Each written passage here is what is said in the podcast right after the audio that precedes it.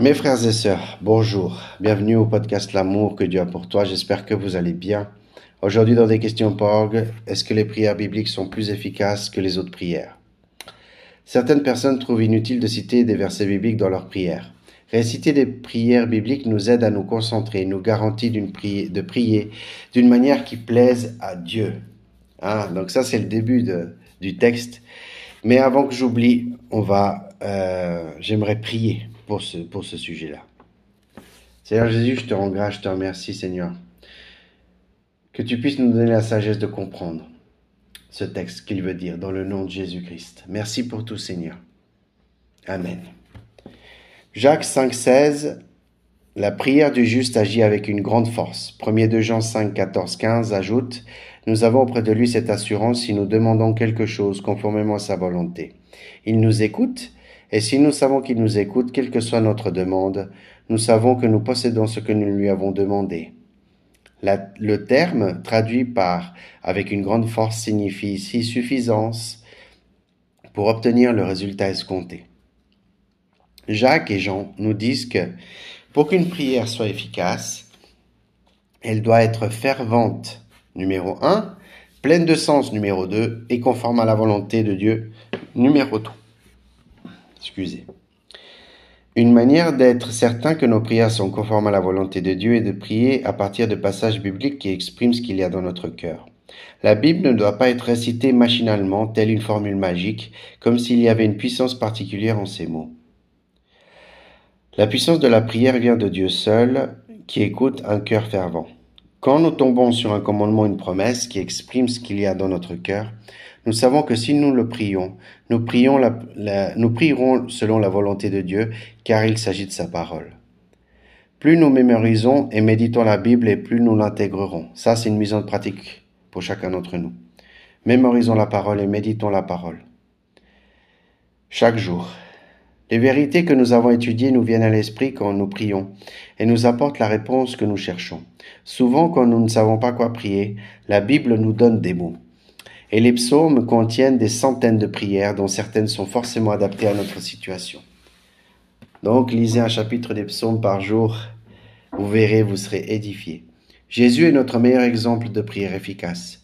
Sa plus longue prière contenue dans les Écritures est la prière sacerdotale, en Jean 17.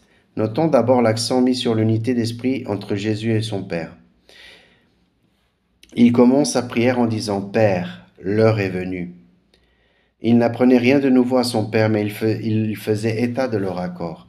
Il avait passé tant de temps dans la prière fervente qu'il connaissait le cœur du Père.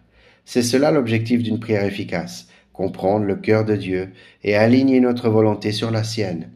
Que nous prions en nos propres mots ou avec des mots mis par écrit il y a deux mille ans, une prière efficace vient du cœur et recherche la volonté de Dieu. Les prières bibliques en tant qu'acte de consécration personnelle sont un bon moyen de savoir que nous prions efficacement. Nous pouvons par exemple utiliser Galate de 20 comme une prière de consécration. Père, aujourd'hui j'ai été crucifié avec Christ. Ce n'est plus moi qui vis, mais Christ qui vit en moi.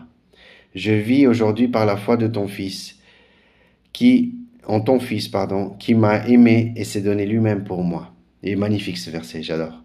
Ainsi, nous prenons pour objectif ce que Dieu veut pour nous. Ces mots n'ont rien de magique, mais en prenant la parole de Dieu pour modèle, nous savons que nous prions selon sa volonté. Nous devons faire attention à ne pas lire chaque passage biblique comme s'il a été spécifiquement, et il a été écrit spécifiquement pour notre situation. Ça, c'est très important, notez ça. Hein. Nous ne devons pas sortir des versets de leur contexte pour nous les approprier. Par exemple, Dieu a promis des richesses, des biens et de la gloire à Salomon en 2 Chroniques 1, 11 à 12. Mais nous ne pouvons pas nous baser sur ce verset comme s'il n'était à nous que Dieu avait fait cette promesse. Nous ne devons pas chercher des versets isolés qui vont dans notre sens pour nous les approprier. Parfois, cependant, Dieu nous met un verset spécifique à notre cœur, comme un message personnel pour nous.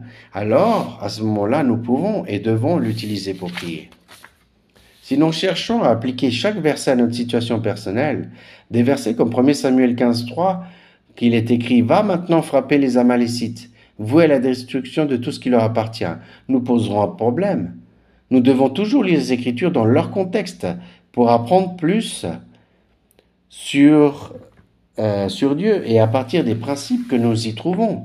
Dieu peut se servir de ce passage pour nous dire de détruire tout ce qui est charnel dans notre propre vie, sans en laisser la moindre trace. Dans ce cas, nous, pouvons prier, Seigneur, tout comme tu as dit aux Israélites, d'exterminer totalement tout ce qui était lié au mal, parce que les Amalécites faisaient le mal, commis par les Amalécites. Moi aussi, je veux détruire toutes les idoles de ma vie pour qu'il ne reste plus que toi. Purifie mon cœur ainsi qu'ils ont purifié leur pays. Vous voyez? Donc ça, c'est super important. Ne pas sortir du contexte biblique.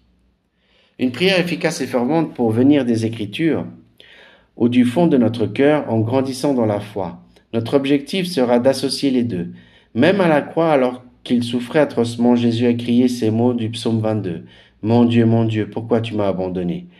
Beaucoup d'exégètes pensent qu'il a récité le psaume entier sur la croix, comme une prière d'adoration même face à la mort. Plus nous apprenons et nous nous approprions les Écritures, plus nos prières reflèteront la volonté de Dieu et plus elles seront efficaces. Donc voilà, c'est la fin de ce texte, la fin de cet épisode. Donc je pense qu'on a beaucoup de choses à mettre en pratique. Hein. Mais je vais terminer pour prier pour chacun d'entre nous, pour que nous puissions mettre en pratique ce qu'on a appris. Seigneur Jésus, je te remercie Seigneur qu'on puisse rechercher ton cœur, qu'on puisse s'aligner à toi, Seigneur. Que tu puisses nous montrer qu'est-ce que tu veux de nous, qu'est-ce que tu attends de nous, au niveau ministériel, au niveau de nos, de nos vies, de notre famille, de notre travail, et que tu nous montres, Seigneur. Parce que ce n'est plus moi qui vis, c'est Christ qui vit en moi. Et ce n'est plus nous qui vivons, c'est Christ qui vit en nous. Aide-nous à faire attention avec les contextes de la Bible. Aidons-nous à, aide-nous, Seigneur, à, à pouvoir comprendre ce que cela veut dire. Que le Saint-Esprit, tu puisses te révéler à travers euh, les Écritures, à travers ta parole. Parce que sans tes révélations, ce n'est pas la même chose. Je te rends grâce et je te remercie que nous puissions mettre en pratique ce texte et cette question dans le nom de Jésus. Amen. Voilà, c'est la fin de ce podcast. N'oublie pas l'amour que Dieu a pour toi. À bientôt.